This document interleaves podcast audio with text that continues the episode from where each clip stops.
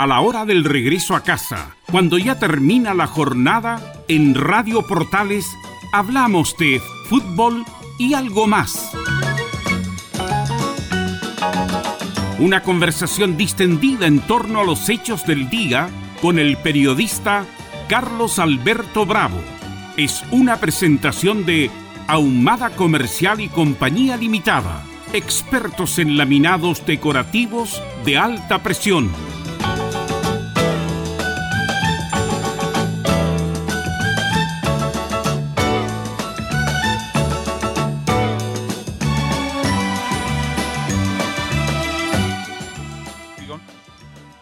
Radio portal AM 1180 de la amplitud modulada. Todo de nuevo. Hola, hola, ¿qué tal? Buenas noches.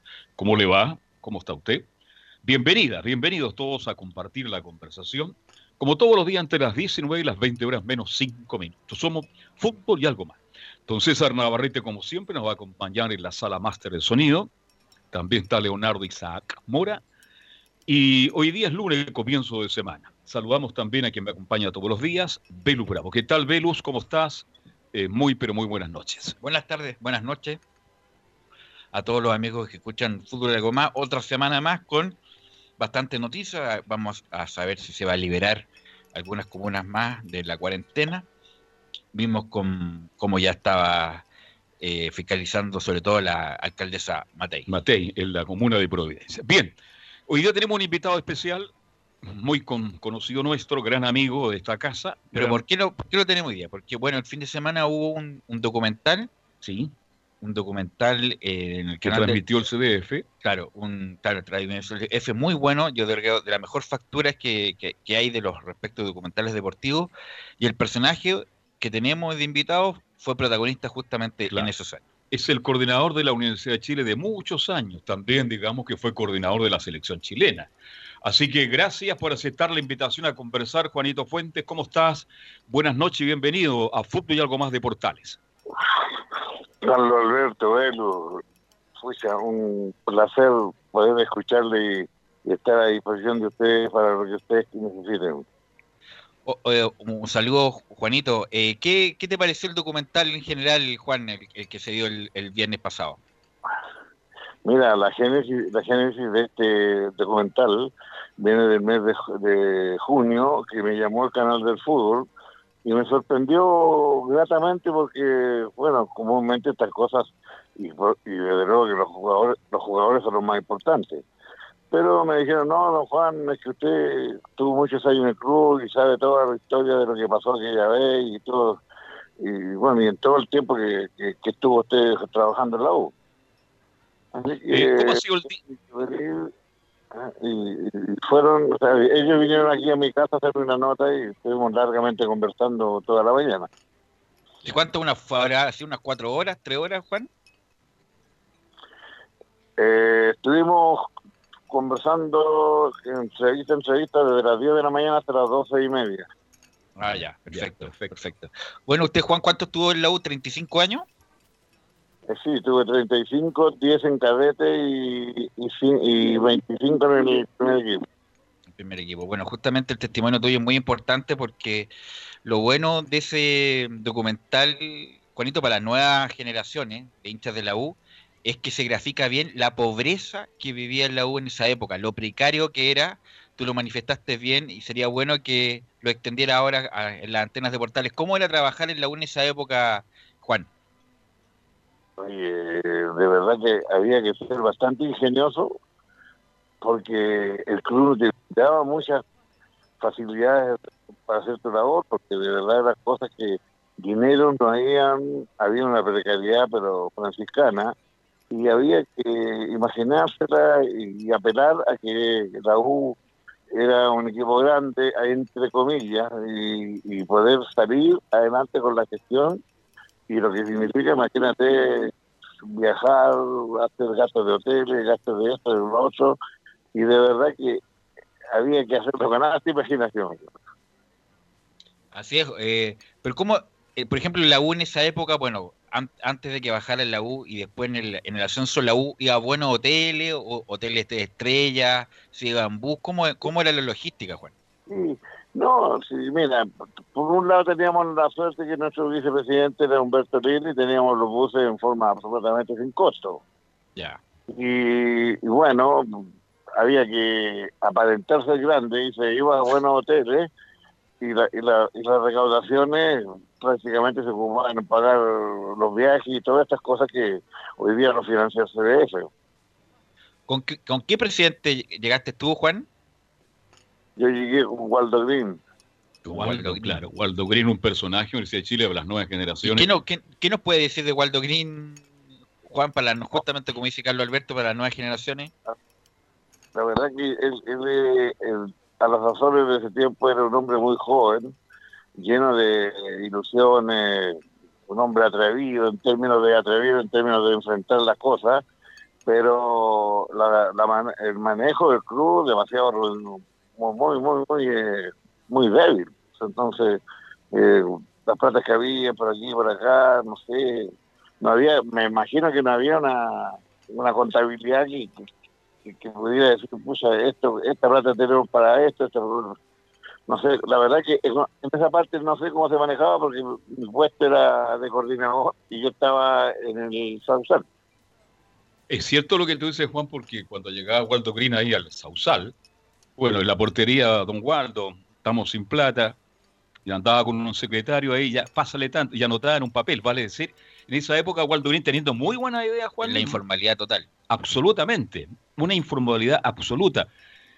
Pero bueno, es parte de la historia de esta unidad. Es decir, En estos 35 años siempre estuviste con Marco Godoy también. Eh, bueno, sí, con Marco estuvimos hasta hasta llegar al 2006 que se produjo la quiebra. Justamente, bueno, eh, tú lo graficas bien, Juan, en el documental que hiciste, independiente que uno sea hincha de la U o no, es muy, es muy bueno el documental para graficar en esos momentos la, la mejor década del fútbol chileno y cuando peleaban mano a mano la Católica con la U.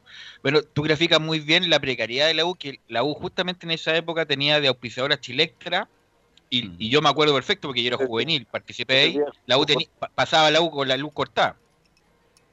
Sí, así es, pues, así es. pues, Tres días.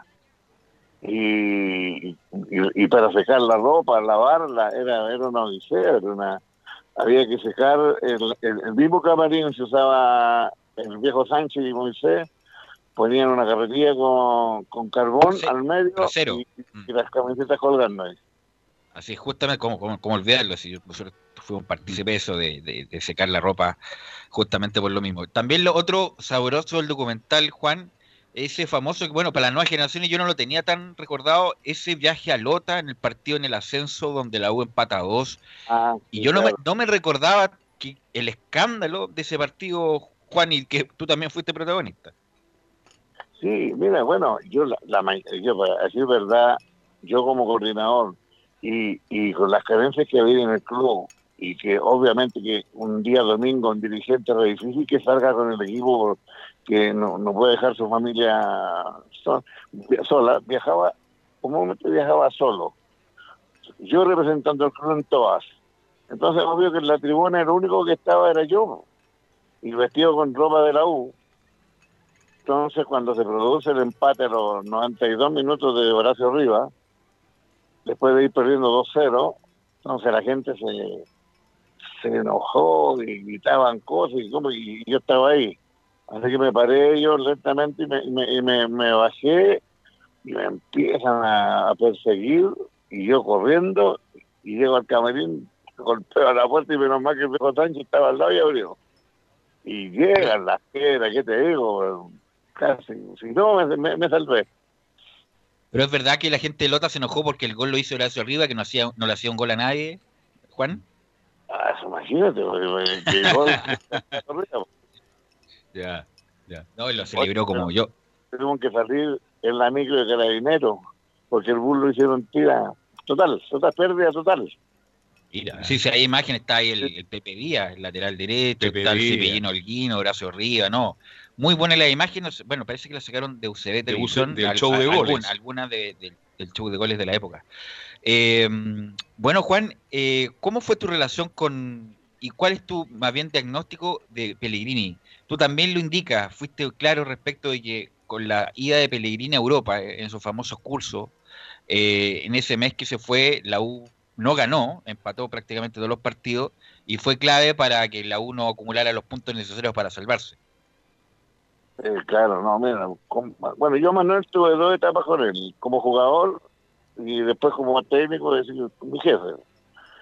Mira, de todas maneras no podría decir que trabajaba mal ni nada, sino que eh, haciendo sus primeras armas venía de dirigir la juvenil toma el primer equipo y bueno, y estaba en esos años haciendo todo lo posible por ir a Europa a hacer, a hacer el discurso de entrenador.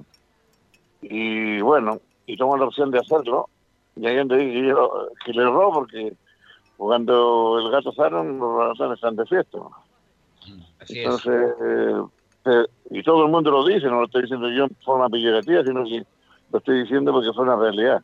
Y el vivo lo reconoció. Así es, bueno, y bueno, justamente lo reconoció posteriormente, hizo una, una tremenda carrera Pellegrini. Y yo me recuerdo en la época que la U tenía sede Campo Deporte, estaba lleno de, fotos de los equipos de los años X y siempre cuando salía Pellegrini lo borraban, porque era, era muy la afrenta, bueno, es la afrenta deportiva más grande que tuvo la U de bajar a segunda división. ¿Y cuál fue tu relación, Juan, con Mario Mosquera, un tipo que no era del fútbol, que era decano de la Facultad de Derecho de la Universidad de Chile, un tipo muy serio y que se hizo cargo de este de este fierro caliente en el ascenso. ¿Cómo fue tu relación? ¿Cómo evalúa el paso de Mario Mosquera por la... Con don, don Mario Caballero, un profesor universitario, un, gran hombre que, que, metido en el fútbol, no lo, como decía yo, ¿cómo este caballero está metido en esta? Pero pero él tuvo la osadía, la valentía de apoyarnos y estar al lado de nosotros, pagarnos el sueldo, haciendo gestiones de verdad que no sé qué es lo que hacían, pero, pero con Don Mario nunca tuvimos problemas de sueldo. Mira, increíble. ¿eh? Yo me acuerdo esa, ese día que subieron, oye, cómo quedó Mario en el camarín ahí, en la cancha de Curicó. Oiga, pues si en el camarín nos metieron a la ducha con terno. y hacía un calor más encima en esa época en Curicó. Era enero, enero donde la U sube. Eh, bueno, Juan, eh, siempre se dice que eh, fue clave la llegada, bueno, tú tuviste el paso por el ascenso donde fue muy difícil, eh, donde se incorporaron jugadores como el Loco Fournier, que fue muy importante, Severino Vasconcelo, que fue muy importante en el aspecto futbolístico, y bueno, la U sube y, fue muy místico para que lo, que viniera después. Pero la U tuvo unos años también bien malos, incluso cuando vuelve el Pato Yañez, Juan, ¿cómo fue la, eso, hay mucho mito respecto al Pato Yañez en la U. ¿Cómo fue tu relación con el Pato Yañez? ¿Cómo fue ese año del Pato Yañez en la U? Bueno, mi, mi, relación fue muy buena con él. ¿Sabes por qué? Porque yo cuando llega el Pato Yañez a entrenar el día martes, que había llegado de Europa el día domingo, eh, me lo presentan y bueno, es muy caballero siempre. Y como venía lesionado, entonces eh, muy poco y ya luego traer la clínica y, la clínica colindaba con la, con la oficina mía. Y bueno, nos sentábamos a conversar ahí un largo rato y nos hicimos bien amigos. Porque al poco de andar, como, como a la semana, lo traje a almorzar a mi casa. Y ahí ya nació una gran amistad y vivimos juntos muchas cosas particulares bonitas, digamos, familiares pero él la U no, no, no, aportó mucho. Jugó poco, jugó poco que pasó en la mayor parte lesionado. Exacto, y, tuvo una lesión muy grave, entonces eh, después cuando reanuda su, su, su, participación ya fue al término del torneo y ya prácticamente en la U no, no había ningún ánimo de renovar. Eh, bueno, justamente eh, uno de los pocos partidos buenos que hace la U es con Unión Española en la última fecha y hace un gol el Pato Yañez y la U se salva de la promoción. Fue como lo, único importante que hace el Pato Yañez en la U. Este, yo recuerdo una conversación que duró más de 40 minutos, Juan Fuente, entre el técnico de la U y el Pato Yañez. Acuérdate que el técnico era Manuel Rodríguez. ¿Supiste algo de esa? No, el otro. Manuel Rodríguez. De, eh, verdad no, no, no sé qué tenor tendría esa conversación, pero... Fue en la cancha número uno, ¿te acuerdas? Que estaba frente a los camarines. Ahí conversaron más de 45 minutos. Exacto. Yo la verdad que ahí no, no, sabía qué, conversaron, pero la cosa es que al otro año el Pato aparece en Colo Colo. Y justamente, Juan, independiente de que el Pato jugó poco porque prácticamente pasó lesionado, la U lo vio como una de las mayores traiciones de, esa época, no, hasta el día de hoy, la verdad, para los que tienen más de 40 años, más de 35, fue la verdad un verdadero golpe eso. No, es, que la gente tiene ese ese concepto de que cuando un jugador se va al equipo al archivo de traición.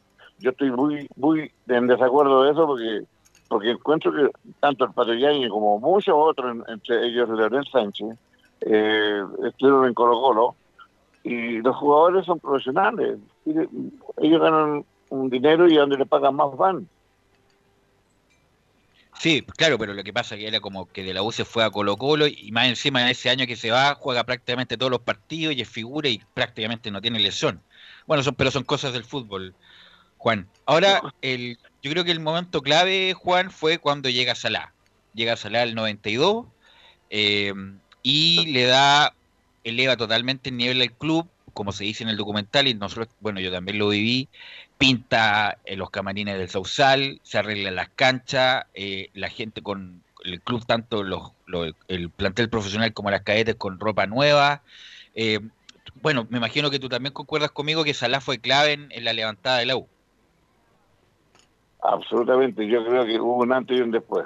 Porque la nueva U, que estamos en 2000, perdón, en 1992, eh, llegó, digamos, a, a cambiar tanto que, y ahí, ahí conocí al doctor Orozco, porque yo fui a la selección chilena con, con, Arturo y, y alcancé a tener un año y Arturo nos dijo, nos devolvemos a la U. Yo le dije, ¿verdad? Sí, si, si estoy con una propuesta, si acertamos todos ustedes conmigo a, eh, a acompañar el cuerpo negro, vamos, si no, no.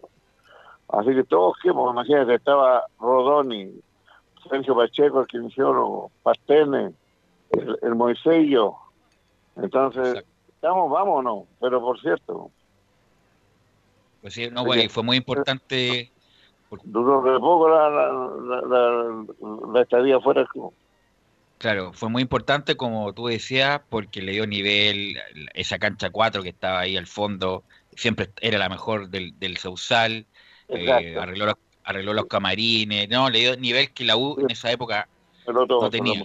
tú, tú, tú, fuiste jugador de la U, así que sabes. Sí, por eso, por eso te lo comento y te lo comparto, Juan. Ahora, eh, fue muy importante esa campaña y qué decir de ese año 93, Juan, donde la U estuvo muy cerca de abrochar esa liguilla de Copa Libertadores, cómo olvidarlo, eh, una tarde de verano, incluso la U ya la gente de la U prendía antorcha, después de mucho tiempo la U volvía a la Copa Libertadores hasta que hace el gol Lizardo Garrido, me parece que hace el gol, o Hugo Rudo, no me acuerdo. Y, y, lamentablemente perdió esa chance Salah importante de haber abrochado algo el año anterior al, al, campeonato. Sí, el 93, correcto. ¿Cómo, cómo, fue el, cómo, ¿Cómo fue eso? Fue, me imagino fue doloroso estábamos tan eh, ilusionados de que podía ser, porque cada día el equipo iba rendiendo más. Y, bueno, y pasa el partido ese definitorio con Colo Colo, y en los últimos minutos nos pasa lo que nos pasó y nos dejaron afuera, ¿no? Sí. Fue un gol de Rubio en el arco, en el, arco, norte, ¿no? Y...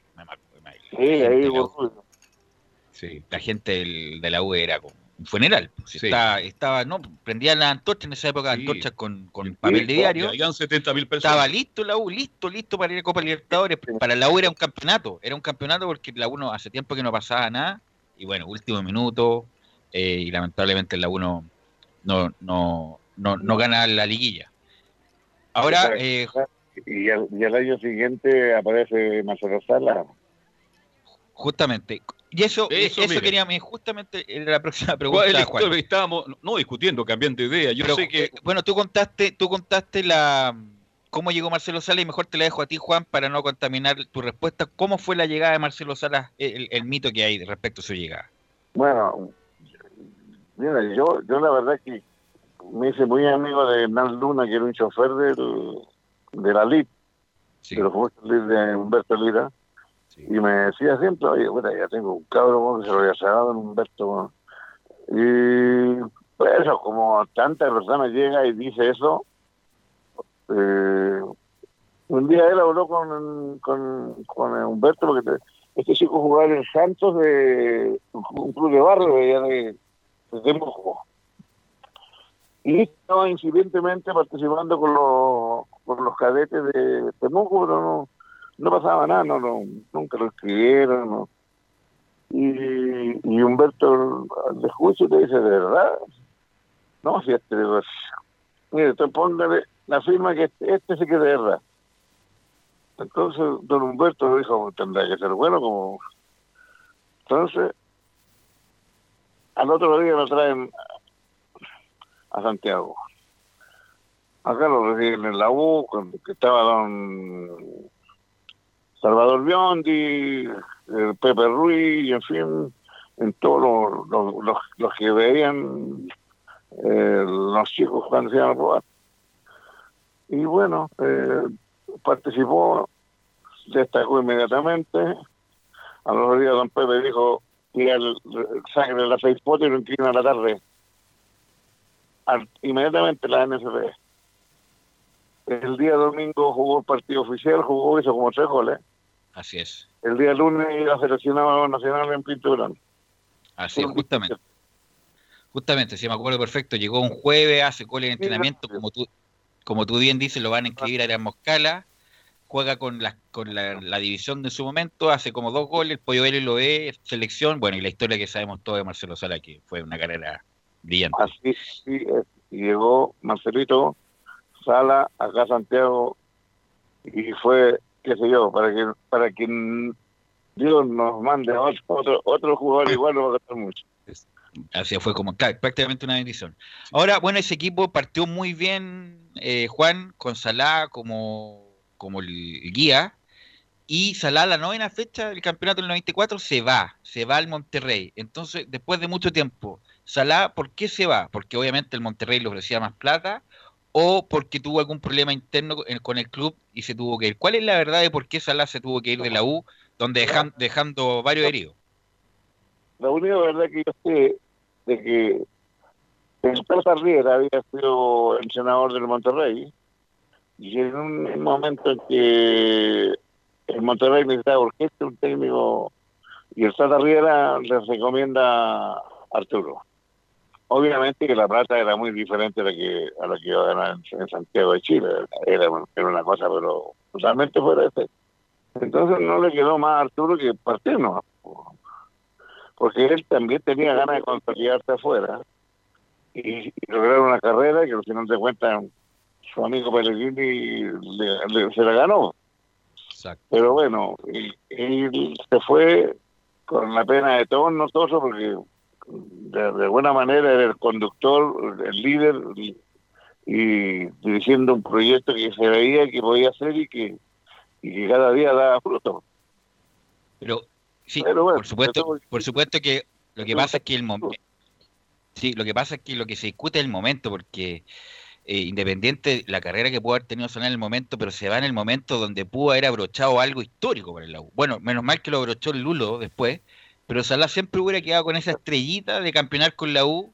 Lamentablemente el Monterrey no le fue bien, a Salah se devuelve rápidamente, pero bueno, es el momento lo que se discute, bueno, lo que se discutió en su momento de la, de la salida de, de Salah. Sí, yo, bueno, nadie, nadie tiene una rita mágica para decir que iba a salir campeón de ahí el equipo. Capaz que con él le ha salido campeón, no sé. Eh, son tantas las cosas porque se cambió la mano, costó tomar la mano de nuevo porque los primeros partidos fueron un desastre, fuimos a Rancagua, nos golearon, eh, no la podíamos ayuntar hasta que volvimos con un triunfo con Coquín Munido y partimos de ahí para adelante ya en forma meteorológica y la Católica que pierde los puntos con Antofagasta y Atacama y la U que lo pilla para el clásico y, ahí empieza.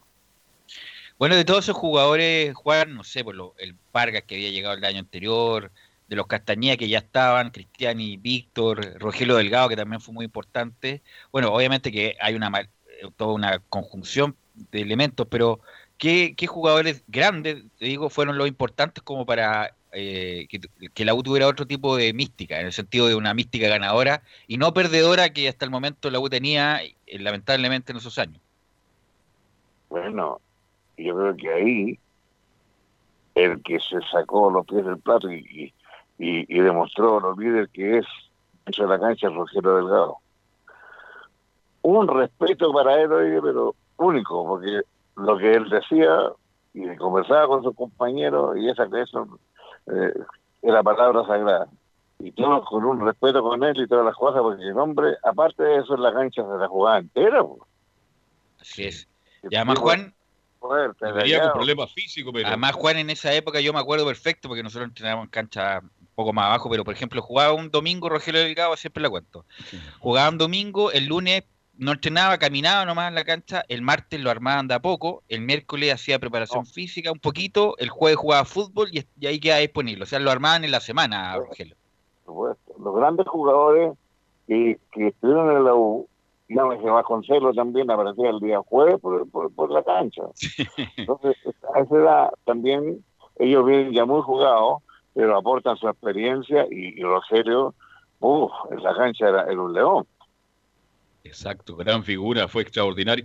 Ahí también, después llegaré, ¿no? No, bueno, el 94 llegaré. Claro, más adelante, sí. El 94, incluso ahí lo dice Víctor Castañeda que, que Arturo le, dice que en realidad no cumplió con las exigencias que él pensaba de él y que iba a tener un pie.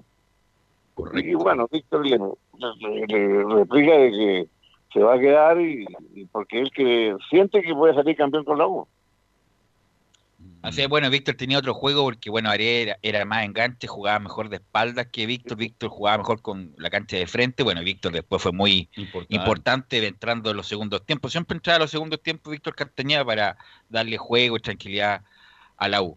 Bueno, de esa mm, etapa del 94, que fue muy importante, eh, Juan, eh, y además esa cosa es irrepetible porque va a ser irrepetible y como decía Sergio Vargas, ni siquiera la consecución de la Copa Sudamericana fue eh, de, tanto fervor del hincha de la U como en el año 94. Eh, Juan, por eso te digo que fuiste tú testigo de una cosa que es irrepetible para el hincha de la U. Eso, la, ganar el campeonato del 94, no te escuché muy bien ahí los finales.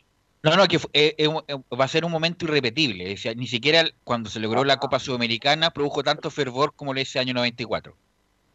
Oye, si llegamos a Santiago y era una cosa, pero nunca en mi vida había pasado yo una cosa así, ni había visto que algún equipo profesional lo esperaran de esa manera, quizás con los años con los colos, cuando salió campeón, no sé si sería así, pero pero la gente en la calle en un domingo en la noche, que nos tuvimos que desviar después del camino ahí en eh, Alameda porque ya la cosa no, no se podía pasar. Eso significó que la U tuviera 25 años sin ganar el título. Así, y bueno, y la anécdota del avión, que bueno, también la, algo sabíamos, que era prácticamente como un, un, una micro del Transantiago, la vuelta en El Salvador, Juan. Sí. bueno, tú conoces, tú conoces el aeródromo de El Salvador. Una caseta había la calle, es decir, hay, hay una casa que es la que donde se sacan los pasajes y la pista.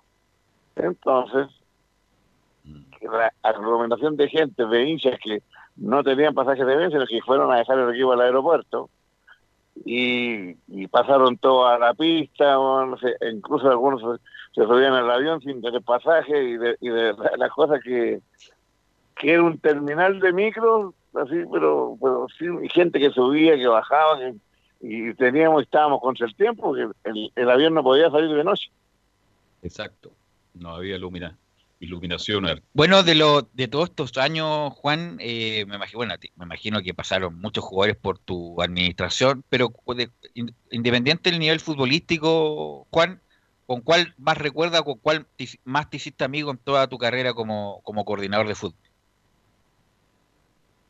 Mira, la verdad que tuve muchos amigos, pero soy soy amigo de, tantos, que la verdad que nombrar a uno en particular me da lata porque porque tengo muchos amigos y muchos amigos que todavía son amigos míos y que y que te digo, he tenido la sorpresa que de repente han llegado aquí a mi casa con una caja de mercadería y todas las cosas, entonces me, me, me, me, da felicidad eterna, sobre todo con muchos que, que tienen esa, esa condición de todavía recordarme con mucho cariño. No hay un nombre especial. Y de los entrenadores, Juan, de los entrenadores, ¿quién, ¿quién como te dejó más cosas para el aprendizaje? Bueno, tú tuviste mucho, Salá, Pellegrini, qué sé yo, Russo, Lucho Ibarra. Leonel Sánchez. El, juego y, plantearlo y decirlo, darle un orden.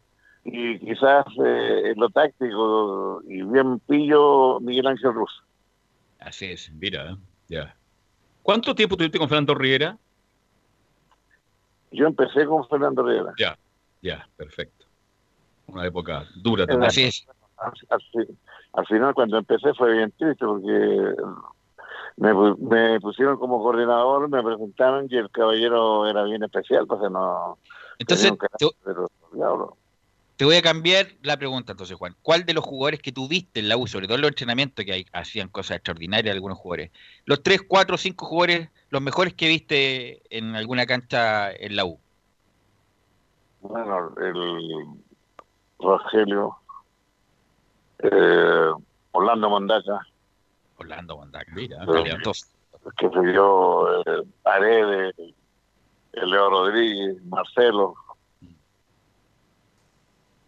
de ahí después vienen otros también, que puedo meter también al Heidi González, que fue una maravilla, que y, bueno, muchos más, pero, pero son los que me recuerdan en este minuto. Juanito, te estoy agradeciendo este contacto, pero te voy a nombrar algunos personajes. te, ¿Algún recuerdo del guatón de los pollos? El guatón, Eduardo. Eduardo Gutiérrez. Sí. El, el guatón, hoy día le va muy bien, es un gran negociante de este asunto de, estos negocios que se llaman bajones y, le va muy bien. Sí, correcto. ¿Quién era el guatón de los pollos? El que, está escuchando no tiene idea quién es el guatón de los pollos. Bueno, vamos a contar. El guatón de los pollos tenía su, su vehículo y... la utilería. Sí, la, la, utilería, exactamente. Los autos, el, el tanque, otro es uno grandote, batón, que, en el Monumental le tiró un bidón al guardalínea. Sí, sí, sí, sí. Bueno, hablar de Pepe Ruiz ya lo, nombraste, un personaje en la Universidad de Chile extraordinario. el Tano Biondi. El Tano Biondi, que también dejó gratos recuerdos. Hay varios personajes con cuales tú trabajaste y dejaron un recuerdo imborrable. Manuel Astorga, Manuel Astorga, un caballero. El papá estoy hablando, ¿eh? caballero. El otro está, está medio loco del José, del que tenía el kiosquito, el, el mapuche. Necu, Necuñir. Buen bueno, no sé cuándo. Necuñir, Necuñir, el autóctono. Sí. Bueno, Juan, te queremos agradecer estos minutos, la verdad fue muy, muy ilustrativo. Te agradezco estos minutos para compartir con toda la antena de portales. Así, así que te agradezco, Juan, y bueno, los lo, lo, mejores deseos para ti y tu familia, Juan. Ya, gracias y una vez más también le agradezco el cierto de ustedes también de poder eh, hablar con, con usted y con la, audición de, de Portales. Gracias, Juan. Muy, Un muy abrazo, amable. Juanito, ¿eh? nos estamos viendo. César, vamos a ir a la pausa. Gracias, gracias, Juan. Vamos a ir a la pausa, César, y volvemos con más fútbol y algo más. Portales le indica la hora. 19 horas 36 minutos. Comercial IAC y Compañía Limitada. La mejor calidad mundial en laminados decorativos. Comercial IAC y Compañía Limitada es Vertec en Chile. San Ignacio 1010, Santa Rosa 1779, Avenida Mata 446 y Portugal 501. Comercial IAC y Compañía Limitada es Vertec en Chile. AIG Legal es un estudio de abogados cuya misión es entregar una asesoría directa, veraz y personalizada para todos los ciudadanos. Contamos con especialistas en derecho de familia, herencias y derecho laboral, entre otras áreas. Visita nuestra página web www.aiglegal.cl o comunícate con nosotros y agenda una reunión sin costo al número más 569 73 04 67 92 AIG Legal En AFP Capital trabajamos para que el retiro de tu 10% sea simple, seguro y sin salir de casa. En retiro.afpcapital.cl hazlo en simples pasos. Ingresa tu RUT y número de serie, selecciona tu monto y la vía de pago. Ingresa tus datos y confirma el retiro. En 10 días hábiles tendrás tu primer pago. También puedes hacerlo por teléfono en el 666 00900 o en nuestras sucursales. Quédate en casa prefiere retiro.afpcapital.cl. Una mirada distinta, con reflexión, profundidad. La encuentras en www.opine.cl. Ya lo sabes, www.opine.cl. Somos tu portal de opinión. En Radio Portales, de lunes a viernes, de 15.30 a 17.30 horas, Salud Eterna, un espacio de conversación y orientación en el mundo de la medicina natural. Consulte con nosotros al 226-139-705. 226-139-705. Pida además su moringa olífera ancestral original de la India. Salud Eterna, de lunes a viernes, de 15.30 a 17.30 horas en Radio Portales, la primera de Chile en tu corazón. Los esperamos. Termolaminados de León, tecnología alemana de última generación. Casa Matriz, Avenida La Serena, 776 Recoleta. Foro 22 622 56 76. Termolaminados de León. No se pierda todos los días a medianoche, lunes a domingo en Radio Portales, el tren del recuerdo. Conduce Salvador Fernández. Solo canciones inolvidables de su época. Contáctese con Salvador Fernández al foro 22 319 7959. Le esperamos esta medianoche con el tren del recuerdo en Estación Portal.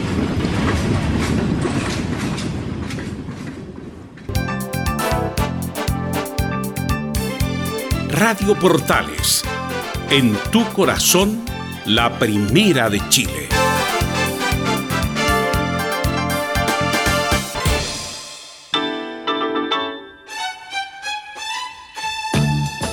Estamos presentando Fútbol y algo más con Carlos Alberto Bravo, una presentación de Ahumada Comercial y Compañía Limitada expertos en laminados decorativos de alta presión.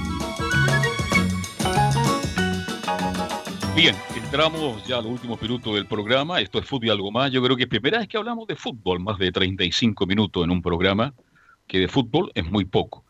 Hay una noticia que da vuelta a los camioneros en estado de alerta, hoy día llegaron al Palacio de Gobierno, los de Fedesur, y contesta el ministro del Interior, Pérez dice, transita con Camionero, no creemos en los ultimatos, no creemos en las amenazas. Es la noticia del día. Sí, bueno, los camioneros eh, ayer eh, emitieron una declaración pública. Sí. estaban ya agotados con los hechos de violencia en el sur. Es que el gobierno no tomaba carta en el asunto, pero reales, iban a hacer hasta un paro. Y que le den la atribución a las policías. ¿Hasta cuándo las policías? No, esa de atribución la ley establece la atribución a las policías. Ahí tienen la ley, tienen que actuar dentro del marco de la ley. Ahí está, ahí está el marco de la ley. Pero tiene que actuar la sensación de la sociedad es que la policía no, pero que no, es que ellos no pueden ir más allá. Tienen que Por eso hay que darle la No, no, no, no, no hay que darle. Tienen que la, la ley le indica cuáles son sus atribuciones. Ahora que sea débil la respuesta del ejecutivo la persecución penal. Hay que respaldarlo. No, pero ellos tienen un marco y tienen que actuar dentro del marco. Tiene que Por ejemplo, en las protestas, independiente que haya mucha violencia fue en el algunos policías actuaron fuera de ese marco de la ley. Por algo hubo tanto daño ocular a, los protestantes independientes de hechos de violencia grave justamente de estas coordinadoras de, de, de estas protestas del 18 de octubre para adelante. Pero las policías tienen que actuar dentro del marco de la ley, hay un reglamento también donde ellos tienen que actuar y no tienen que salirse de eso. Eso de darle más atribuciones, tienen darle más atribuciones cuando hay un proyecto de ley, una ley que le da más atribuciones. Mientras no, no pase eso. Hay que cambiar entonces. No, no, no, no. Es que la ley, la ley es hay clara. que darle más por algo cambiaron, por, algo, los dirigentes por algo cambiaron los balines. Los balines ya no se están ocupando en las, en las marchas hasta que se podía marchar. Eh, y los camioneros obviamente agotados, obviamente, porque ven impunidad eh, lo, como, lo como decía el otro día, se nos está normalizando la quema de camiones, las quemas de terreno, es una cuestión mucho más amplia el, conflicto mapuche que ha estado muy actual y recojo también la columna de Carlos Peña que estuvo muy buena el domingo respecto de eso, de cómo hay que darle espacio al pueblo mapuche, obviamente con los pacíficos, porque muchas, muchos se han tomado políticamente algunos grupos armados y violentistas los mapuches justamente para presionar por esa vía, obviamente que es intolerable pero las policías, insisto, tienen que actuar dentro del marco de la ley, es la ley que hay. Los camioneros. Demasiado importante. Claro, que históricamente han puesto en jaque la estabilidad democrática en Chile, que es del año setenta y tanto, setenta y tres, donde un paro camionero fue vital para lo que vino después. Y qué decir también de lo, bueno, no fueron los camioneros, fueron los micreros, el gobierno de Lagos, pues, los Marinac y todo lo, toda esa, generación de, dirigentes. Eh, trató de poner en jaque a, Ricardo Lago y Ricardo Lago invocó la ley de seguridad interior del Estado y lo, sancionó y ahí quedaron. Independiente que después Marinakis cuente otra historia. Eh, pero eso es, eso es, así que bueno, ojalá que no pase a mayores porque los camioneros son un gremio importante que traslada mercadería. Demasiado importante. Así que bueno ellos este, amenazaron con un paro, ¿ah? y eso es complicado. Por eso creo que la autoridad ha respondido la tarde y espero que lleguen a un buen entendimiento, a un buen acuerdo y puedan sentarse a conversar y buscar una solución. Así es, así que y lo otro también es la, lo que comentamos al inicio del programa que no podemos comentar del todo, el inicio de la la etapa de transición en Providencia, que es una comuna muy importante, porque es muy importante porque transita mucha gente por ahí. Hay muchos puestos de trabajo, hay mucho comercio, hay muchas oficinas que, que también eh, están en, ese, en esa comuna. Hay mucha gente que va a trabajar a Providencia, pero por el momento ninguna gente que vive en comunas con cuarentena puede ir a Providencia, que está, entre comillas, un poco más liberado solamente la gente de la comuna es la que tiene la posibilidad de transitar por la comuna sin pedir permiso. Por ejemplo, si usted vive en San Miguel y tiene que ir a Prudencia, tiene que sacar el, permiso correspondiente para ir por dos o tres horas para hacer la gestión correspondiente y devolverse a la casa.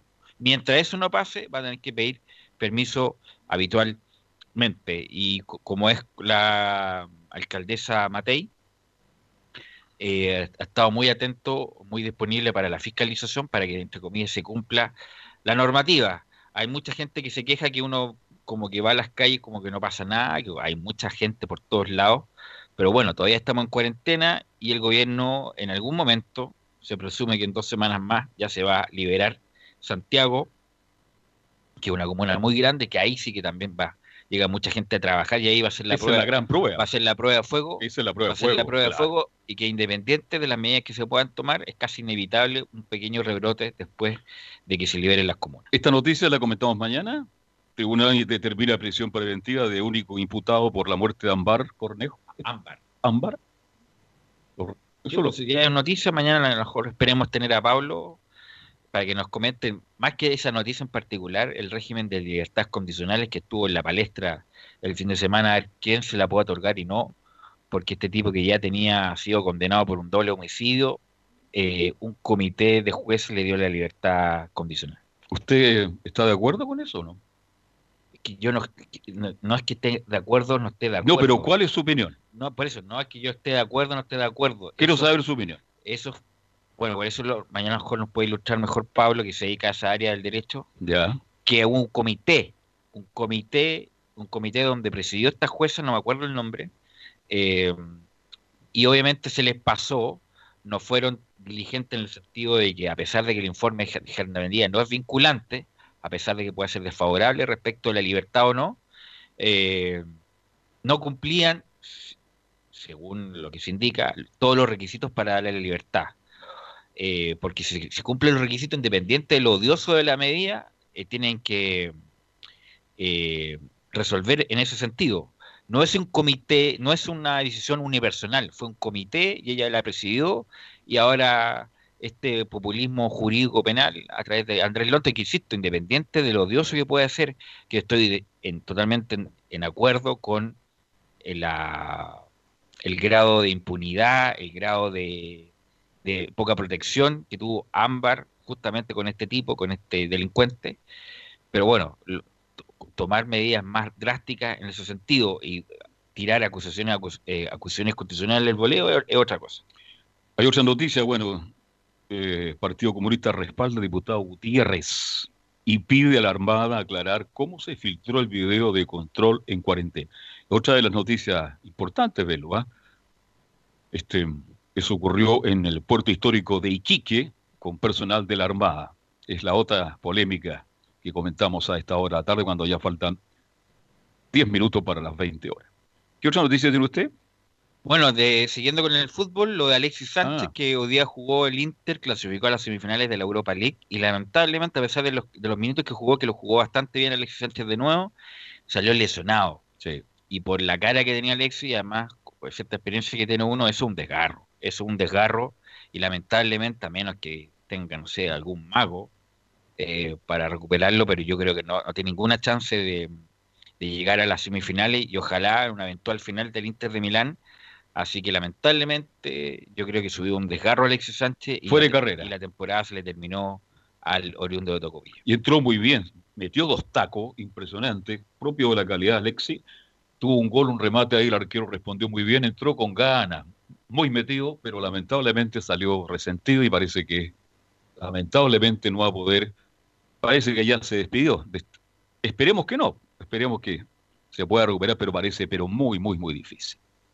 Bueno, otras noticias, ya hablamos del Inter, ¿no es cierto? Que sigue en carrera. ¿A quién enfrenta el equipo turco? No, se sabe todavía. ¿No se sabe? Ya, vamos a estar atentos. Em, dólar se dispara, bueno, es otro tipo de noticia que analizamos a esta hora de la noche. Este, mm, ministra Pérez tras reunión. No estamos leyendo de mola, no estamos leyendo para que Estamos revisando las noticias acá, ¿no? ¿eh? Estamos analizando las noticias a esta hora de la tarde. Este, eh, la cifra de la pandemia, ¿las tiene por ahí usted o no? ¿Hay mejoría o no? Hay mejoría. Si hay mejoría, o sea, la, cosa se ha estabilizado, el punto es que hay que mejorar aún más, como lo decía el, doctor Paz, eh, tienen que dar mejores cifras de, mejoría, de contagiosidad y todo lo demás para empezar a liberar. Tampoco, insisto, va, a ser así, se va a liberar, va a haber rebrote, va a tener que confinar de nuevo y así nos vamos a ir por un buen tiempo. Si es que hay una vacuna, que es, ojalá que sea en el corto plazo, el doctor Paz indica que es muy difícil que, haya, que haya una, pero bueno, vamos a tener que convivir así, convivir, desconfinar, rebrote, confinar y así. Bueno, yo digo, ¿cuántos? 68 muertos, el informe del MISALE, pero hay cuánto, casi 2.000 contagiados. Hay que bajar los contagiados día a día. Vamos a estar muy atentos a lo que ocurra ahora con, con Providencia y lo que pueda pasar a futuro con Santiago. Es una carrera larga todavía esta vez, muy larga. Muy largo. Bien. Bueno, lo otro que se indica, eso tiene que ver con el espectáculo, entre comillas espectáculo. Era obvio que en algún momento iba a pasar que anunció don Francisco que va a entregar la Teletón. No sé si este año o la próxima, que ya va a estar en un personaje, en un rol secundario, don Francisco, ya don Francisco tiene 78 años, me parece. Sí. Eh, no ha podido salir de Chile justamente por la pandemia y anunció a través de sus redes, o parece que una entrevista, que ya va a entregar la Teletón para las nuevas generaciones y si es que va a tener una labor, un rol, va a ser secundaria. ¿Y quién cree usted? Porque no va a haber un personaje, porque no hay, va, a ser un colectivo. Un colectivo, tres, cuatro, cinco, seis, siete, ocho animadores, porque no hay quien lo reemplace, así de simple. No, va a ser un colectivo y ojalá, bueno, independiente del personaje, independiente de las críticas que se la pueda hacer en la Teletón, por la manera de recaudar, pero es una gran obra, noble obra, que se financia la mayoría con parte de aportes de, la gente que ve la Teletón, también obviamente parte de privado y también parte del Estado a través de FONASA. Así que, mm, pero es una obra que nos sensibiliza y siempre, bueno, está la crítica que, claro, es, es demasiado al morbo con los casos que se muestran, pero eh, la Teletón la ha hecho muy bien a Chile y el personaje que la inició el año 78 sí. Eh, en televisión con una inédita cruzada, con una inédita cadena de televisión y de radio que sigue hasta el día de hoy y que tuvo mucho éxito ahora en abril, a pesar de la pandemia, a pesar de todos los problemas que hubo, tuvo mucho éxito la Teletón con récord incluso de recaudación. Se va a hacer en noviembre ahora eh, nuevamente, pero obviamente cada cumple un ciclo, es el Don Francisco y nadie es eterno. Así que bueno, eh, hay que dar paso. Eh, hay que dar paso. Pero no, ¿por qué no se preparó alguien? No va Pero es que insisto, no hay un personaje. Esa es la crítica que se hace. No, pero es que ninguna crítica, porque no hay un personaje que reemplace a Don Francisco. No hay ninguna imagen icónica de Don Francisco. Entonces va a ser un colectivo, además que las son los tiempos distintos. Cuando apareció Don Francisco habían cuatro canales, habían pocas radios, no había internet, no había cable, no había nada para entretenerse. Entonces es distinta cómo se configuró la imagen de Don Francisco. Don Francisco en las tardes de los sábados marcaba 50 puntos porque no había nada más que ver.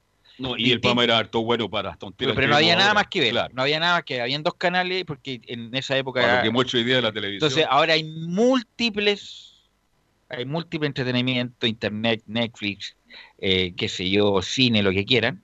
Entonces es muy difícil además que tenga la legitimidad un personaje único para llevar la campaña, por lo tanto, como dicen los sociólogos, va a tener que ser un colectivo el que lleve la, la obra de la Teletón. Bien, se, cumple un ciclo de Mario Kreuberg y Don Francisco a cargo de la Teletón. ¿Estamos cerrando ya? Claro, ya estamos cerrando, faltan cuatro minutos para las 22. Mañana tenemos no hemos confirmado todavía, pero ojalá tenemos, a. Paulo Armijo, claro, para que no hable justamente en lenguaje simple. Esa es la gracia.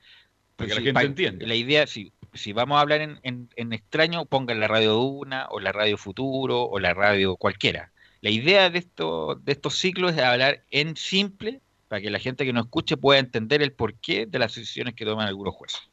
Bien, nos vamos. Si Dios quiere, mañana a las 19 horas, 7 de la tarde, estamos de nuevo junto a ustedes para hacer de nuevo este programa que se llama Fútbol y algo más. Como siempre agradecemos a César Navarrete que estuvo en la sala de sonidos y nosotros mañana a las 19 en punto, Fútbol y algo más desde la Radio Portales y para todo el país. Gracias, buenas noches, que lo pasen bien y que descansen.